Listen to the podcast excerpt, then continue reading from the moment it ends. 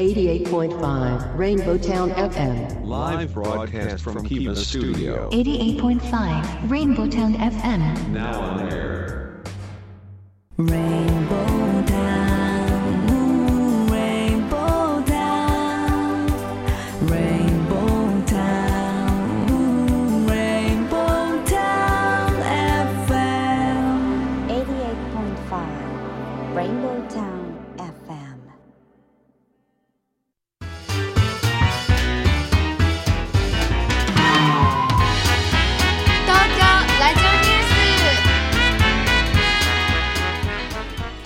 刻は14時を回りました。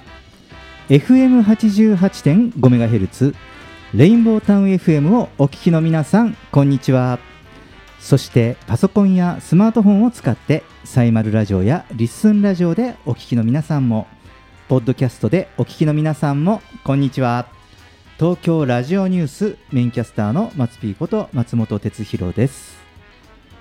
レインボータウン FM 東京ラジオニュースこの番組は毎週火曜日に個性あふれるコメンテーターとニューノーマル時代の気になる話題を独自の目線で語るニュース解説番組です。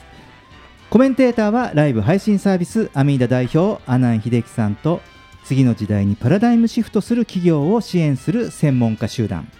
株式会社エスペシャリー代表の小島圭さんです。よろしくお願いします。よろしくお願いします。はい、えー今日はですね、えー小島圭さんのお洋服が気になって。しかないです。オレンジです。はい。一色です。はい、気になる方は YouTube ライブから、えーご聴取ください。あまあ見えるからご視聴ですな。さあね、えースタジオ前の、えー天気は曇りですかね。そうですね。えー先ほど1時間ほど前に、えーこの深川ゲザリアに着いた時は少しね小雨がパラパラっとね、えー降ってましたけれどもね、えーなんともちょっとはっきりしない天気ですよね。そうですね。さあ、ね、さて、えー世間ではですね選挙は終わりましたね。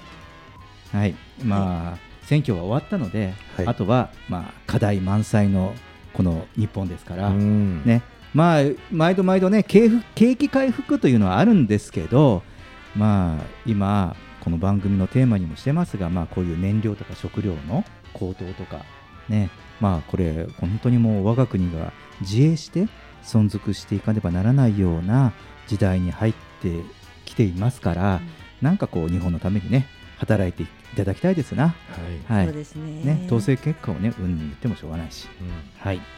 ただあの僕僕だけですかねちょっと気になっていることがあって言うていいですか？どうぞ。どうぞ。あの選挙が終わった途端に、うんあのコロナの感染者が急に増えてる気がするんですよ。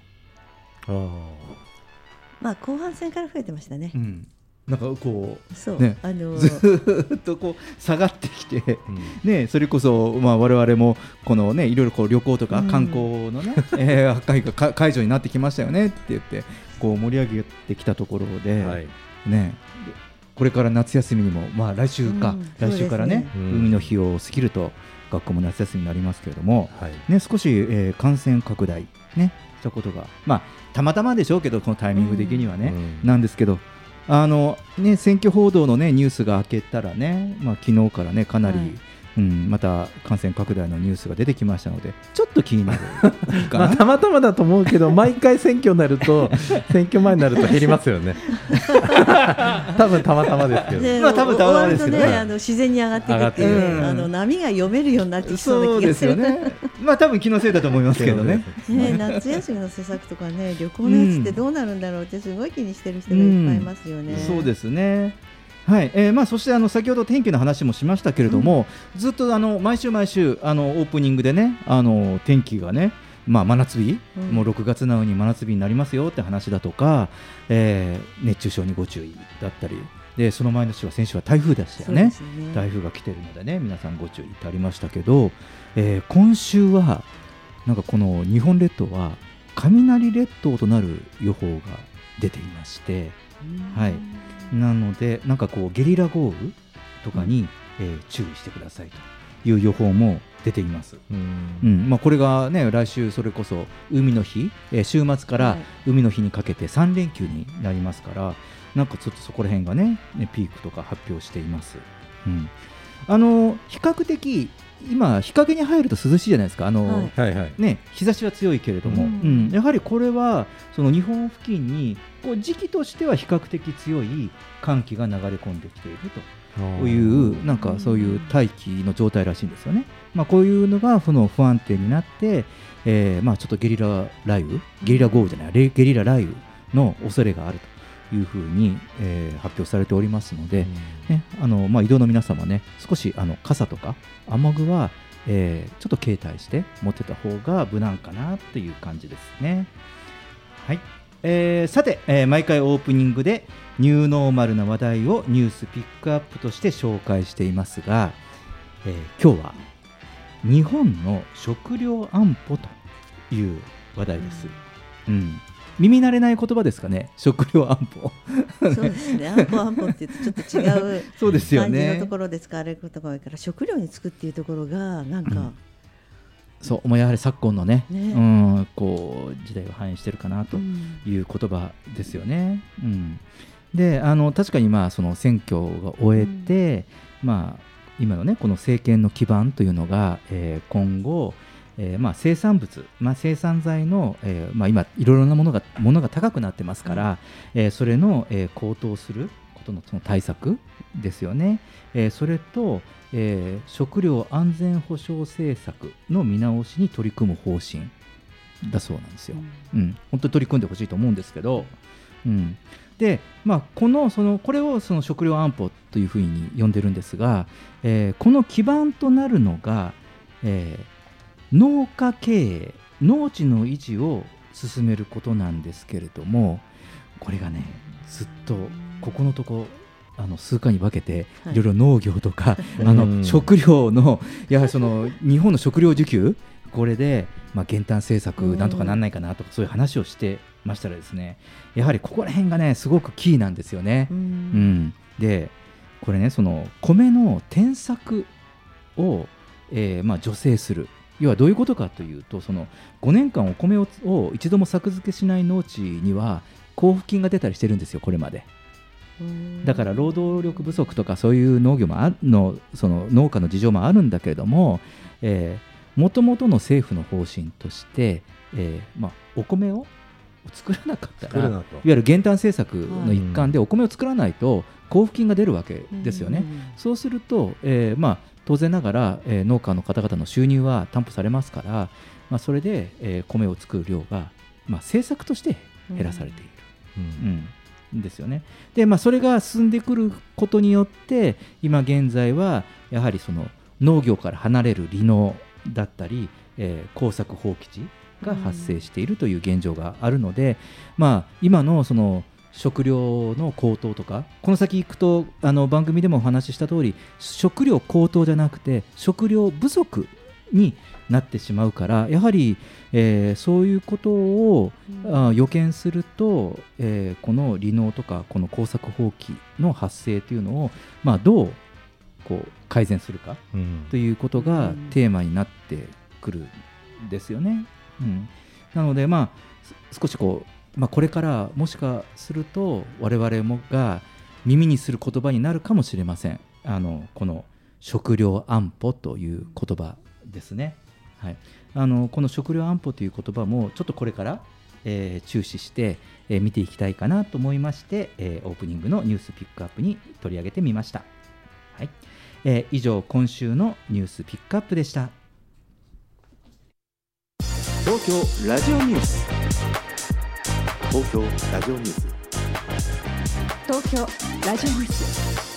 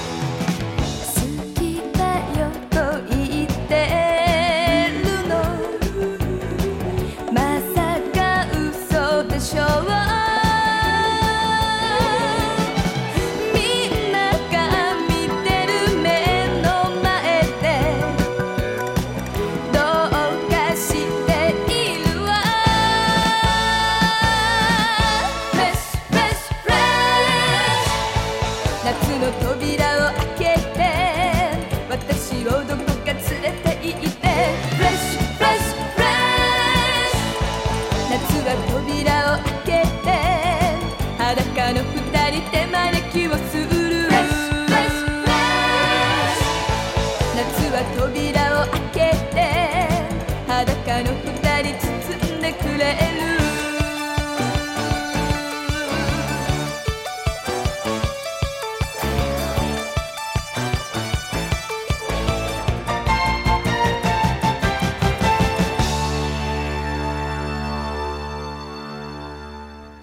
お聴きいただいた曲は松田聖子で夏の扉でした。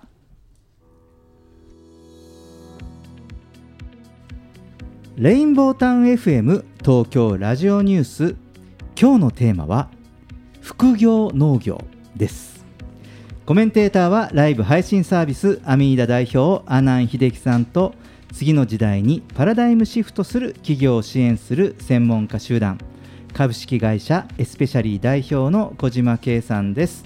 よろしくお願いします。よろしくお願いします。さあ今日はですね、えー副業農業はい、というはいテーマです。うん、はい。これもあの、まあ、副業も 農業も、えーまあ、ほぼほぼ一般用語化はいしているはい。言葉ですけど、うん。ただこれ2つ組み合わせるとまだまだ新しいんじゃないですか？副業農業。どんな感じですか？お二人は。副業農業と聞くと、そうですね、あのまあ、言葉としてはうん。確かに新しいですけど、うん。まあ、生活としては、うんまあ、今、副業農業みたいな感じなんで、私の場合はですね。昔から専業農うん家の方とうん。専業ではやりきれないから、うん。あの専業農家の方たちが副業されるっていううん。例えばご主人が公務員されていて、うんうん。奥様とご両親が農家やってらっしゃったりとかそういうパターンはあったのですが、うんそれは家庭内で収まってたことなので、うん。この副業農業っていうのが一般的にどう広がっていくのかなっていうところがうん。すごく興味がある。ああ確かにそうですよね。ううん。農業今まで農家の人がうんそうそう。でしたもんね、うん。そうなんです。そうじゃない人が今度農業に入ってくるっていう意味の農業に入ってくる参入してくるそうだからそういう意味では意味が全然違う。そうなんですよね。そうだからだからね。ちょっとね言葉で言うと、それはね多分今までそうそう。兼業農業そうそうそう。うん。兼業農家というふうに言われてたと思う。はいはいはい、そう確かにそうですよね。だからすごいちょっと言葉うん組み合わせしただけで全然内容変わってくるなと思ってすごい。うん、確かにそうですよね。ね先ほどね、ジェッツさんもね、あの都心から、はい。ねあのうん。平塚の方にはい、移住されて、移住して、はい。まあ、平塚って言ってももうかなり山の田舎の方なんで、まあね、うん言っちゃ悪いですけど、本当にあの山の中ですよね。ね、はい。はい。もう周り農家ばっかりなんで、はい。はい。なんかすごいいい景色でした。はい。ちょっと心がそうですね、まあ遊びに行った時にすごい。ちょっとした小旅行に伺う感じでうん。はいめっちゃ楽しかったです。いや本当にね、いい環境でね、はい。だから、そのね、まあ、平塚って、うん。ね東京都心にも近いじゃないですか、うん。はい。ね、アクセスもあって、でもちょっと離れるとこういう環境なのかなと思ってはい。びっくりして近ますけどね所の方も。親切でしたよね。そうなんです、ちょっと今日賑やかになりますって言ったら、気にすんなよなんて言っていただいたというふうに伺っております。はい、はい。もうねバーベキューやるっていうともうナスとかピーマンとかね そうそうそうそう。インゲンとかねたくさん持ってきてくれるんですよね、はいそうですよね、はい。だからまあ本当にねあのそういう意味だと、ジェスさんの周りも、ね、農家の方々がたくさんいるような環境でねお暮らしでいらっしゃいますけれども、はい。うん。僕もあのそうやはりその農業というと、まあ、九州の、えー実家で、まあ、あの父親があの畑をやってますので、はい。なのでやはりそれを帰った時今、まあ、月に1回か2ヶ月に1回福岡と東京行ったり来たりしてますので、はい。やはり帰った時は、えー実家の畑の手伝いをうん。もうするというのが、うん。もう常になってますしね。あ。ーうん、あとね、まあ、後ほど言います。が、まあ、先ほどその最近は、まあ、近くでちょっと農業の手伝いをする機会があったので、はい。できたので、うん。まあ、それもあの関わってるっていうのもあって、うん。まあ、少しねあの、まあ、こうやって番組で、えーまあ、これからの農業のこととかを取り上げてる関係もありましたので少しちょっとそっちに意識が向いてたのもあるから実際に自分自身も少し経験してる感じうん。ですね。はい。はい、なので、えーまあ、結論から言うと今日のテーマの副業農業ですね、えー副業で農業をすることは可能です。うん。まあ、結論を先に言うと、うん。うん。でその副業で農業できるさまざまな形態がありまして、えーまあ、本業と、うん。まあ、今やってるお仕事とかをと折り合いをつけながら、まあ、農業ができそうなんですよ。うん。うん、でそこでその副業での農業の始め方と合わせてちょっと解説してみようかなというような今日の企画です。うん。うん、さあまずですねその副業で農業を始める方法は主に3種類ありまして、えー週末だけで農業をするというのと、えー半分農業半分別の仕事っていうねこれねこれも今日新しい言葉ばっかり出ますね、えー反応反 X というらしいです。うん。はい、でもう一つは、えー農業をしている農家で農家で、えーアルバイトパートをするうん。という、えーこの3つが主に挙げられるそうなんです。うん、なるほそうなんですね。で、えーまず、えーその週末農業ど、うん。からいきましょう。ね。えーこの週末農業とは文字通り、えー週末だけ農業を行う副業のことでして、えー農業を気軽に始めたい人におすすめということなんですが、えーまあ、最初にこの農地っていうのがねこう週末農業するにしてもうん。農地が必要となるじゃないですか。はい。はい。でこの農地を必要とするんですがこの確保の方法は市民農園であったり、えーシェア畑であったり、えーもう一つは家庭菜園の、え3種類の始め方があるということで、まあ、共通して今は低コストで始められる安く始められるという特徴があるらしいんですよね。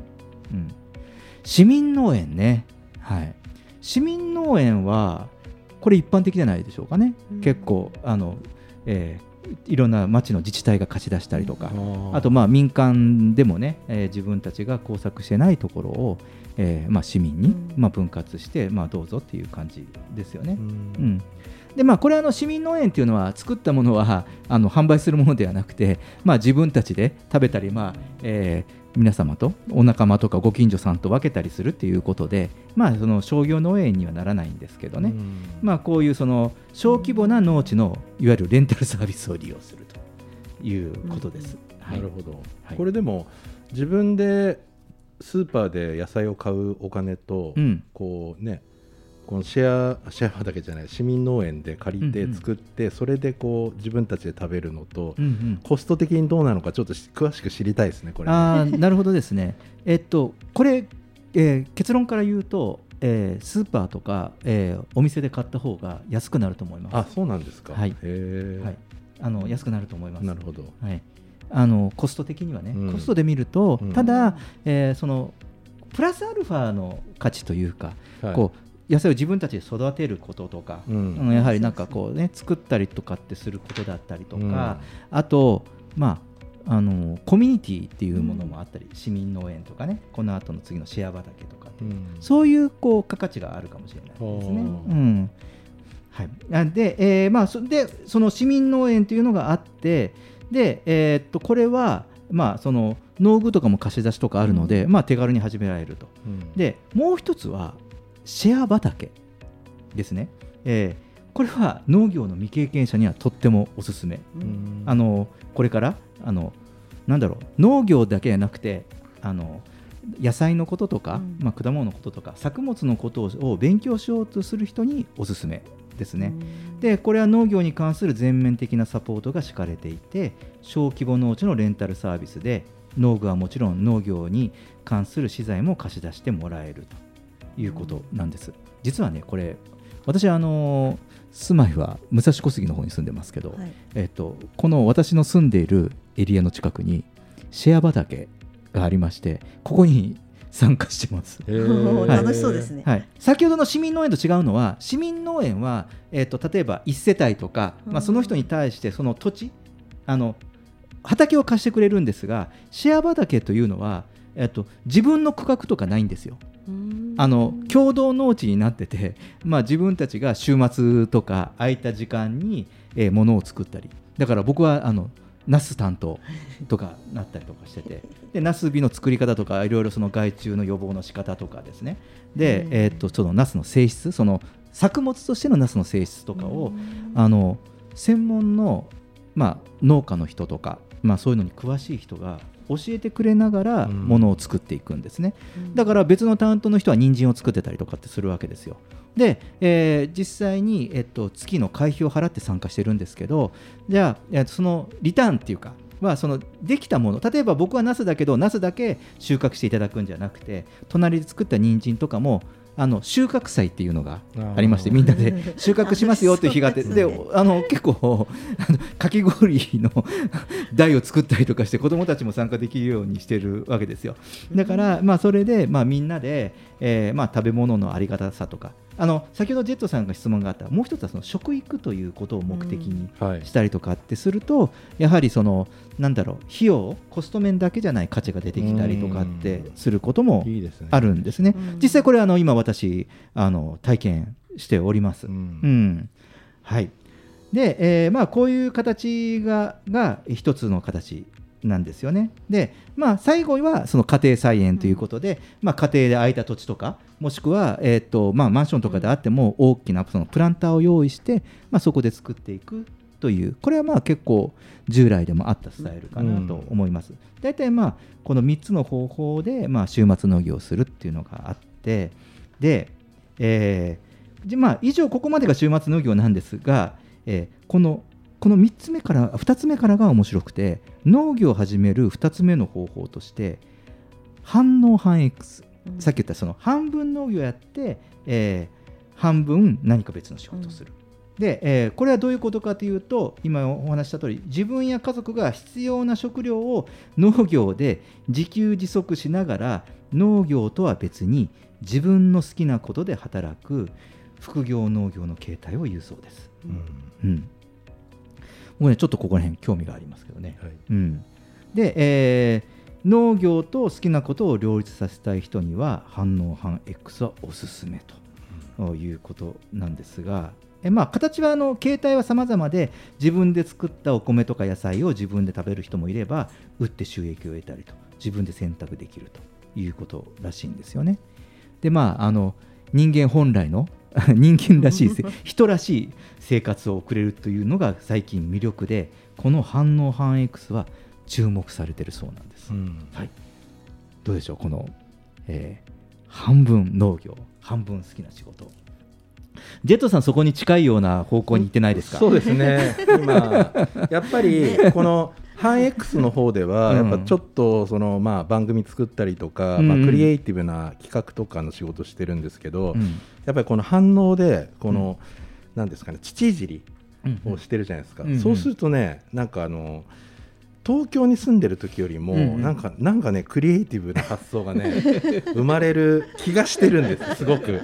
なるほど本当かどうかは分からないけど、うん自分の中ではあなんかすごいこうやっぱ土をいじる時間があると、うん時間の流れが普段とこう東京にいる時と違うんですよ、ね、すごいゆっくり流れる。全然時間の流れが違うんですよね。そう。うん。そうするとなんかいろんなあっていうことに気づいたりとか でなんかねあこういう番組やっても面白いなとか、ん。なんかねそういうクリエイティブな発想がうんうん。出てくるうんうん。っていうのがなんかいいなと思うんですよね。なるほどなるほど。はい。さあねどうでしょう小島さん。その反応反 X まあねもう今都会のど真ん中にお住まいになられている。まあでも反対にねこのね小島さんのこういう生活圏から見てどういうふうな価値を感じるかってあいうのものすごくいいんじゃないかなと思っていて、うん。あの考えながらやるっていうのは自然と向き合うと一番考える力が出てくるんじゃないかなと思っているところがあって、だって雨が降ったらどうしましょうとかお天気に合わせて変えなきゃいけないことがあったら毎日当たり前のように今日は傘持っていこうかしらっていうのと同じで考える力がつくのでめちゃくちゃ食育も含めていいなと思うのと、うん。あと今コミュニティができるって話があったじゃないですか。うん。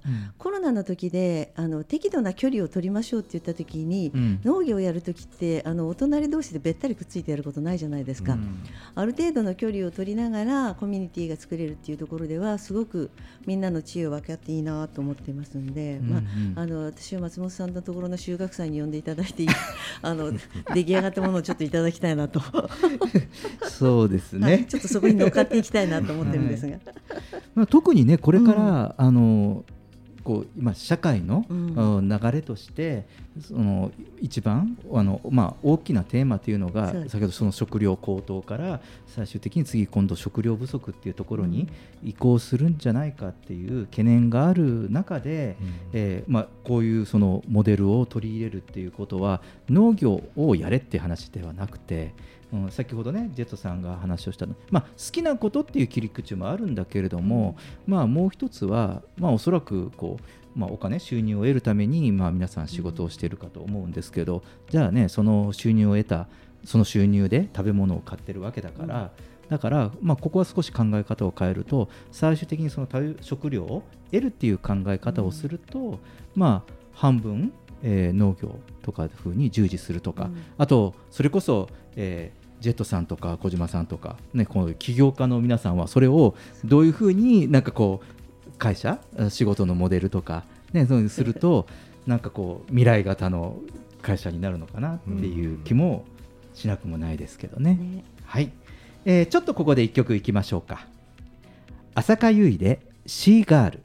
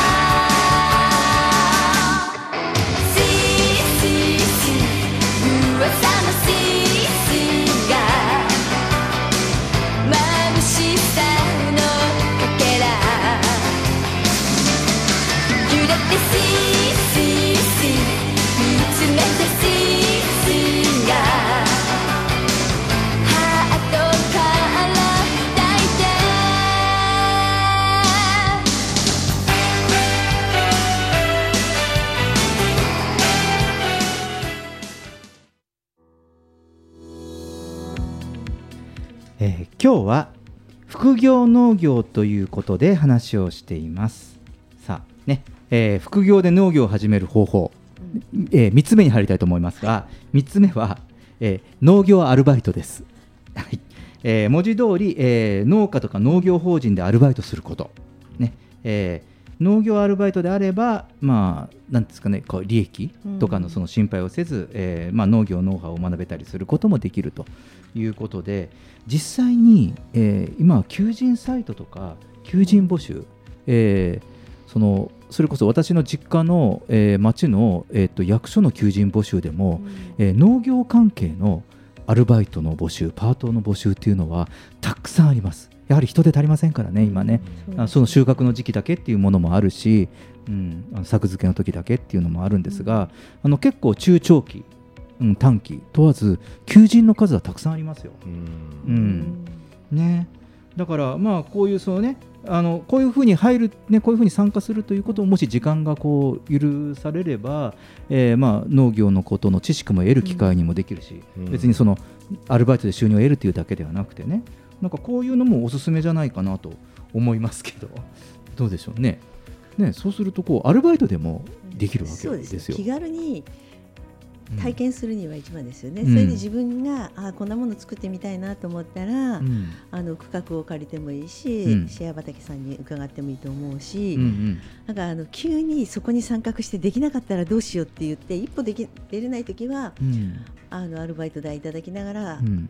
チャレンジしてみるのもすごくいいかなと思いますよね。そうですよね。これでも今アルバイト代って結構最低賃金結構高いじゃないですか、うん。全国的に、うん。あの賃金を払ってだと結構大変そうじゃないですかね。うん、だからあそれに見合う働きがすぐできるのかうーんとだから多分これすごくそのうん。法制度となあれあるんですけど、はい。さっきさっき言った通りでそのちょっとそのコストとか、うん。その対価賃金って見ると、はい。この農業のテーマって成り立たないんですよ。そうですよね。だから例えばその時給は安いんだけれども、うん。えっと収穫物を、うん。えっと報酬としてああのあ得ることができたりとかお手伝いしたりとか。収穫祭なだからやっぱりそういう仕組みが必要でしょうね。そうでね。うん、でそれがやはりそのそのじゃあさっきも話したけど何のために、えっと、収入を得て、働くのかって言ったらやはり一部は自分たちが食べるためにうん。に働くわけでしょ、うん。だから、えっと、食料を賃金の代わりに食料を得てもいいんじゃないかっていう考え方をしていかないとうん。成り立っていかないかもしれないそうですね。そう考えてやっぱそういう法整備とかっていうのは必要かなと思いますね、すごくもちろん。昔のコミュニティだったりするとなんかあの、うん。秋の収穫の時とかねボンボンボンボンお隣のうちの人が助けてくれたりとかね、お互いに手伝い合ったりとかあったからそういうのも、うん。そういうのがねベースにもう一回復活するといいかな、まあまあほんそうですよね。本当は法整備なんかしなくても、うん。まあ、ここんだけ食料もらえればいいですみたいなそういうイベント的にやれば別にうん。法律なんていらないけど、うですね。もそういうの言う人、またまにいるじゃないですかやっぱね。うん。こうなんか時給がなんとかとかね。そうそうそうそう。そういう人はもうやんなくていいと思うんやらなくですけど。ていいと思います。そうですね。だから、まあ、あのちょうどね今日このテーマをね、うん。置いて、えーまあ、最後どういう話しようかなと思った時に、まあ、僕は一つはこの農業の副業でうん。もし稼げるのかってその聞かれるとね、うん。いやこれは稼ぐのは難しいと言えるんじゃないかというはい。ことは言いたいわけですよ。ただしその自給自足とか食料自給が課題の今ですねそのお金があっても食べ物がない時代が来ることを想定するとそのそれを想定した生き方とか生き抜き方としては、うん。えー選択をの余地、まあ、選択肢に入るのではないかなという、まあ、一つ提案も兼ねて、あのこういう話題を置いてみました。はい、えージェットさん、小島さん、ありがとうございました。レインボータウン FM 東京ラジオニュース、テーマは副業農業でした。東京ラジオニュース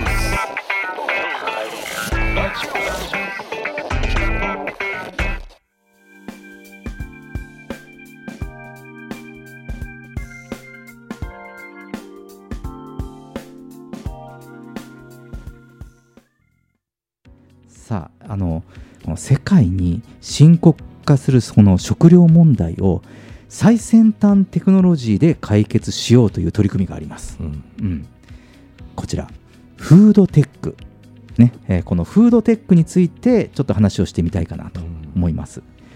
えーまあ、こう言って,、えー言って字のごとくですけどフードとテクノロジーを融合させたフードテックという注目技術なんですね。ええで注目を集めることは知っていても具体的な意味合いや取り組みまではわからないという人も多いのではないでしょうか。えーテクノロジーの領域がどれほどまあ食に適用されているか、まあ、その具体的な取り組みについてちょっと触れてみたいと思います。はいえージェットさんはフードテック、はいえー聞いたことありました。知ってました？これね僕はあの、うん結構その、まあ、やらしい話ですけどやっぱビジネス的にすごく、うんうん。まあ、興味があって、うんまあ、今までもテクノ、まあふ、食のテクノロジーって加工とか、うん。まあそのまあ、いろいろブレンドしたりとか、うん。あの保存するための、まあ、技術とかっていうのってあるんで、まあ、今更フードテックっていうのが、あのなんだろうっていうのもあるんですけど、うん。やっぱりここからのその、まあ、食糧難とかに対して、うん。えーよりこう、まあ、いろんな環環境問題とかこういうことに対して強,、強くしていくっていうところで、うん。このテクノロジーっていうのが、まあ、水耕栽培とかもそうですけど、うんうん。すごく興味があったんで、うんうん。まあはい、言葉は知ってます。うん、そうですね。あのフードテックっていう言葉は使わなかったんですけれども、うんまあ、これまでもうん。いろいろその水耕栽培であったりとか、うん。スマート農業の話もそうですが、はい。まあ、このフードテックということについては、うん。あの話題では取り上げてはいたんですね。はい。うん、でこのフードテックとは、まあ、この最新のテクノロジーを駆使することによって全く新しい形で食品を開発したり、えー調理法を発見したりする技術なんですね。で新たな食の可能性として注目されています。例えばこのフードテックによって植物性タンパク質から肉を再現したり、うん。最近出てますよね、はい。単品で必要な栄養素を摂取できるパンやパスタを開発したりすることがはい。可能です、お世話になってます。はい、僕もすでに お世話になってますね、はい。はい、ちょっとこれ別の番組でも話したこと確かあるんですよね、はい。僕あのアスリート食として使ってますうん。みたいな感じで、はい。でえーまあ、そのため、えーフードテックは世界的に深刻化するその食料問題を解決する方法としても非常に注目されています、うん。うん。でこのフードテックが生み出す最大のメリットは食に関するさまざまな問題が解決できる可能性があるということで、えーまあ、これからはフードテックが解決できる問題を取り上げて、まあ、どのような取り組みが、まあ、具体的に行われているかという話をしますとですね、えーこれはその食まずドストライクに食料不足を解消する方法として期待されることというのは、例えば、えー AI で搭載された機械で無人農場を経営する技術が開発されれば、まあ、効率的に農作物が作れるわけですよね。はい。だから、まあ、今、人手不足だとか、まあ、一人で生産する量が限られているけれども、うん。えーそういったその、まあ、ロボット農業とかね、AI 農業とか、えーまあ、そういったものを駆使することで、うん。えー少ない人数でも生産量を上げれる、ねそういうことでその食料需給を賄っていこうという考え方ですね。はい。うん、で食品生産の新技術や新素材などの開発もこれも食料問題解決の糸口として期待されてまして。うん。で、えーこれとまたもう一つは、えーいろんな角度でフードテックっていうのは技術があって食材を長期保存する方法においても開発研究されていてでやはりこの保存する長期保存ってすごくキーなんですよね。で世界には食料不足による飢餓に苦しむ人がいる一方で、まあ、先進国においては多くの食料が廃棄されているっていうのが実情なんですよね。うん、でそうするとこの食料が長期保存されると,、えー、ともし使わなかった場合でも使われるところに回すことができたりとかね、うん。そういうことができますのでこの食料バランスを均等にできる可能性があるわけです。うん。なので、えー一つその食料を、えーより長期保存。ですからあの注目される技術って日本の缶詰なんですよね。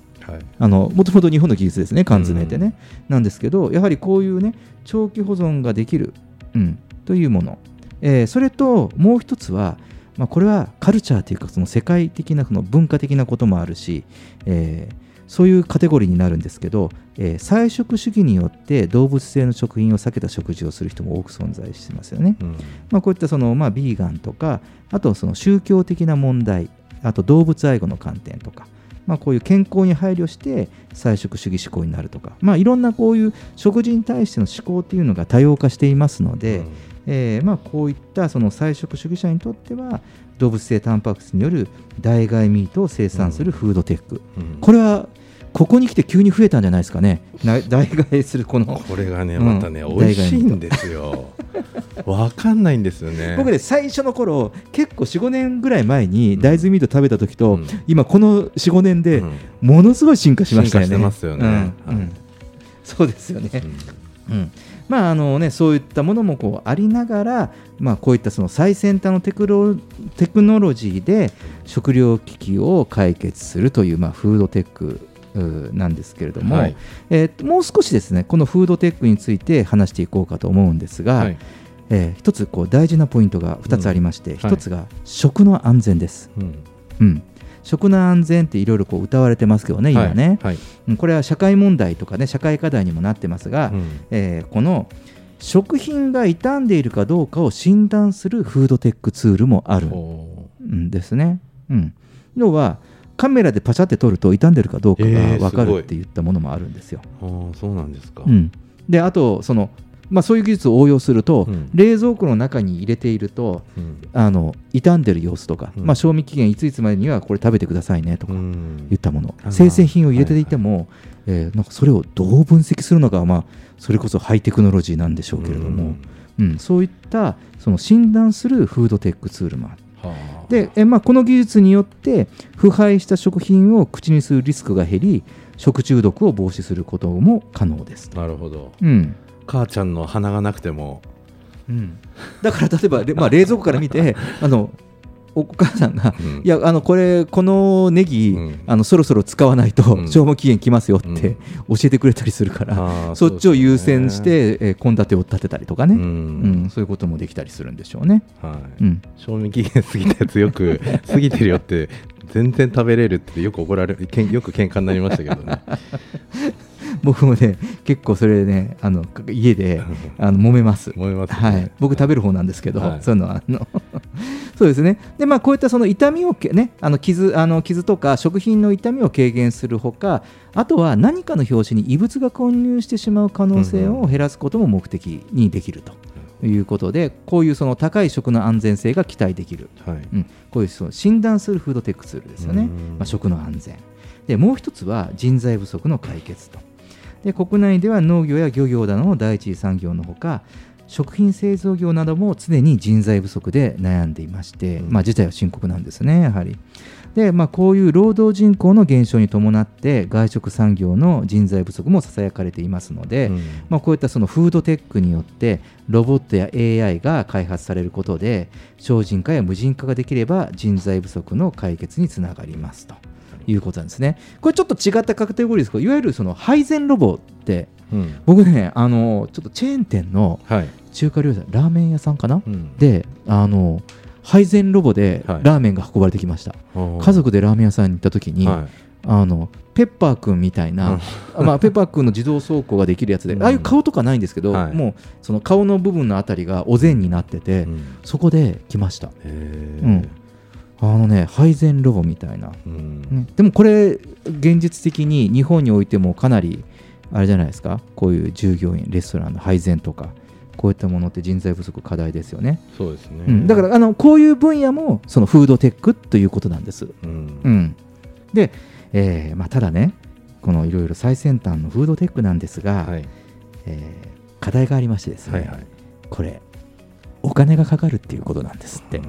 うんまあ、こうやってその問題解決が期待できるんですが、やはりまあ開発、ね、お金がかかる、あと太陽に代わる光を作るための電気代とかもそうですし、こういったその、まあ、水道代とかっていうものもテクノロジーによってかかるんですが、うん。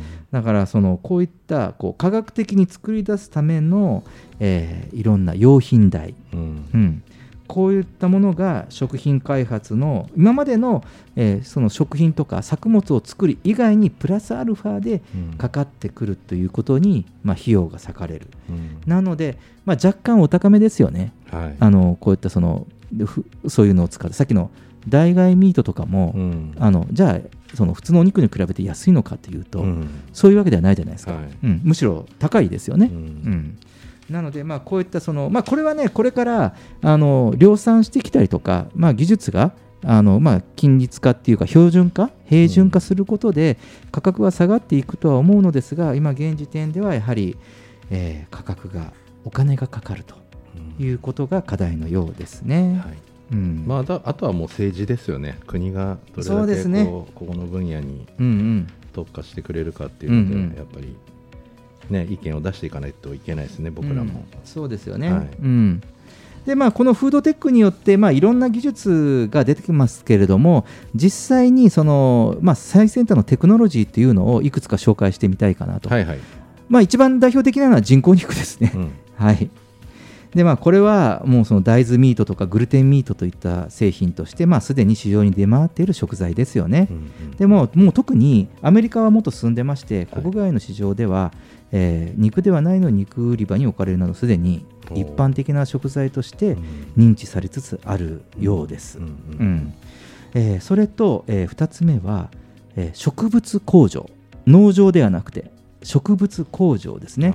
うん、これもね話題にしましたよ以前、うん。あの農業は異常気象とか害虫とか外的な要因に強く影響を受ける産業ですよね、うん。ですから今年の気候なんかもかなり影響を受けたんじゃないかなと思いますが、はい。えーこれはもう国内問わず世界的な問題としてなっておりますので、うん。これをその植物工場というそのフードテックで屋内での栽培を可能にすると。いうことですね。でまあ、これによって天候とか害虫に左右される心配がないと。うん。でもう一つはあの今度は世界的に見るとその食物を作ることに適してない地域。でも例えばその砂漠でもあの気候がそのどうしても、えっと、寒冷地であっても農業を営むことができるようになると。いうこういうメリットもあります。うん。で各生産者の生産性が飛躍的にアップすることが期待されている、えー技術なんですね。もうこれはもう具体的にもうあります。僕もあの九州の、えー福岡の工場を実際に見学に行きました。はい。うん、で、えーあとは、えーまあ、細胞培養って言って なんかそのね、えー動植物のこれ何の話だっけ？ふふ食べ物の話ですよね。食べ物です。はい、細胞培養。はい、細胞培養。はい、でこれねその食べられる部分の細胞だけを抽出して、はい。それを培養すると本物と変わらない肉や魚野菜などを作り出すことができると。うん。まあ、ここはあその微妙なとこですよね、イメージ的にね、今までね、その遺伝子組み換えとかいろいろ話題にもなりましたから、はい。まあ、ちょっとここはね、もう今現時点においてはハイテクすぎて、うん。ちょっと想像の域を超えてきますが、はい。うんまあ、こういうその、ね、代替製品ですよね、こう増増殖させるとはい。いう考え方、だからこう新しく土から作るんじゃなくてうん。すで、にあるものを細胞培養して作っていくなんかもうドラえもんの世界みたいですねそうですね。なんか本当になんか SF の世界ですよね。うん。でそして、えー最後に、えー新食材ですね、うん。えーこれは今まで人類が、まあ、普通には食料食事食料としては、えー生産することがなかったフードテックもありまして、うん。えー緑虫を粉末にしてクッキーやドリンクにした製品、うん。あの番組でも取り上げましたよね、はいはいはい。コオロギの粉とかね、うん。虫の粉が非常にタンパク質が高くて栄養価も高いと、はい。うん、これで焼いたケーキとかクッキーとかお好み焼きとかができるんだとうん。いう話をしましたけれどもこれがその新食材です。うんでこれも国によっては、えー食べられていたものもあって高級食材として使われることで、まあ、栄養価も高くてですね注目度の高い新食材、うん、どうですかね。すごいですね。どうですか小ジェットさんこのこのあの食の未来は未来というかもう本当になんかど あのドラえもんであのバイバインっていうあの道具があるんですけどどどら焼きがあと1個になっちゃってどうしようもうこれ食べたらなくなっちゃうしって言ってポタってた垂らすとこうどら焼きが2つになってまた何分かするとまたそれが4つになってって言ってもうその世界に入ってきましたね。さっきの細胞培養なんて本当にその世界になってきてますよね。いやいやいやいやいや、うんすごいです。これは食の未来は明るいと言えるのか。言えるのか。ね。うん、でもただまずねうん。そのこう、まあ、いわその地球の資源、はい。やはりまずそこはベースですから、なんかそこをこう守るというはい。活動にも意識を向けたいところかなって改めて思いますよね。はい。うん。まあ、そのこうやって人類は生きる手段はいろいろ持ってるっていうのはこう分かりましたし、うん。うん。ただあの今日の一番最初の冒頭の話とは逆でねあのその2050年に本当にこう人口爆発で食料危機って言われたことが、うん。えーまあ、今回の、まあ、今朝の昨日の発表で、まあ、はい。はい今朝の報道で、えー20年ぐらい手前に来てるわけですよね。うん。うん、だから反対にやはりこれはその人間の努力っていうか、人類の努力でその2005逆ができるなきゃいけないんですよね。いやもうこのテ10年ないってことですもんね。うん。だからこのテクノロジーを使って本来逆になってほしいよね。うん。そのこういう食料問題が10年先送りになりましたと、ああね。2060年になりました、うん。2070年になりました、うん。いや、もうこういう問題が2100年、どんどん先延ばしになっていって、うん。もう全然、まあ嬉しい手が届かないくらい先に行ってますみたいなことを、こういう最先端テクノロジーで実現できたらなと思いますね。レインボータウン FM 東京ラジオニュース、えー後半はですね最先端テクノロジーで食料危機を解決するフードテックという技術を中心にお話をしました。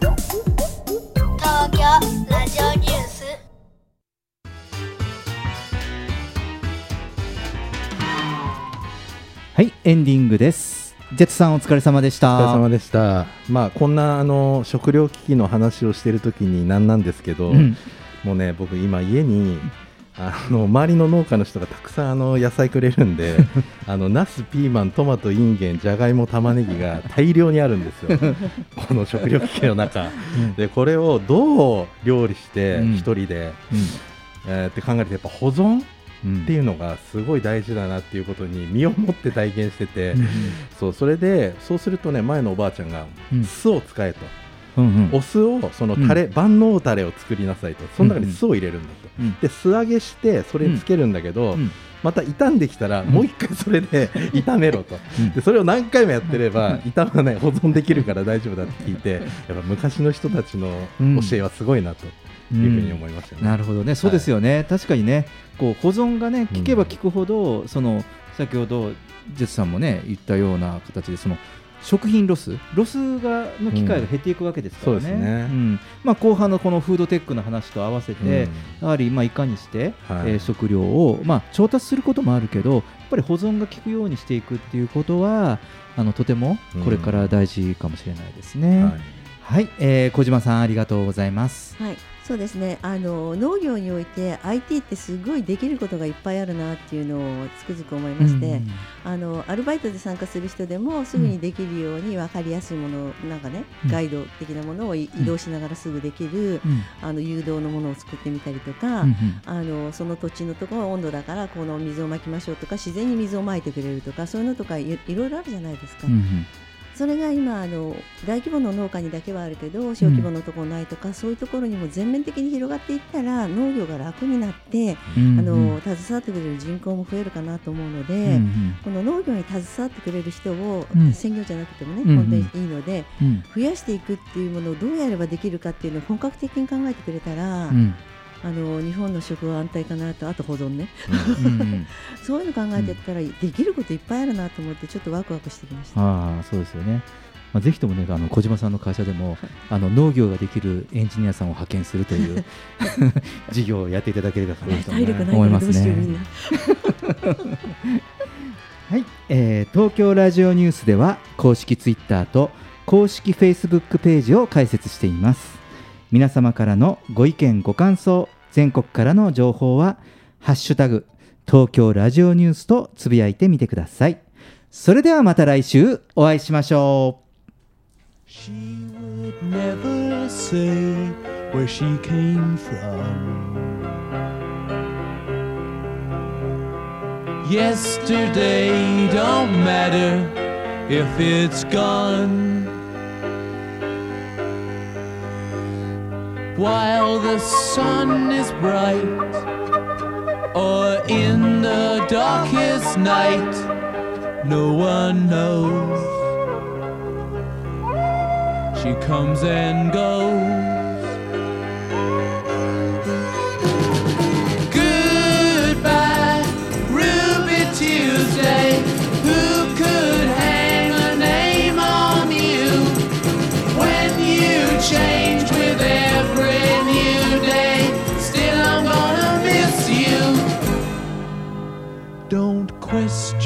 Why she needs to be so free. She'll tell you it's the only way to be. She just can't be chained to a life where nothing's gained and nothing's lost at such a cost. Goodbye, Ruby Tuesday. Who could hang a name on you when you change with every new day? Still, I'm gonna miss you. There's no time to lose, I heard her say. Catch your dreams before they slip away. Dying all the time. Lose your dreams and you may lose your mind. in life unkind.